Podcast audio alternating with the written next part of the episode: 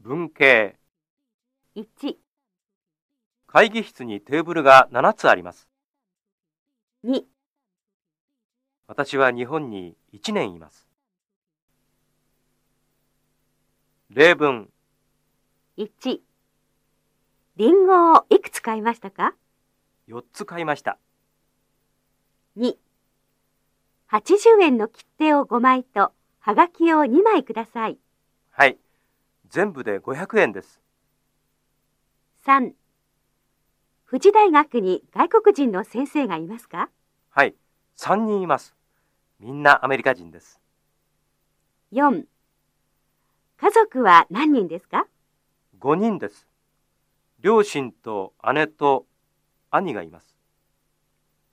?5、1週間に何回テニスをしますか2回ぐらいします。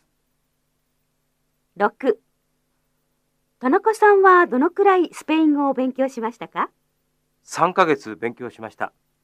えー、3ヶ月だけですか上手ですね。7大阪から東京まで新幹線でどのくらいかかりますか2時間半かかります。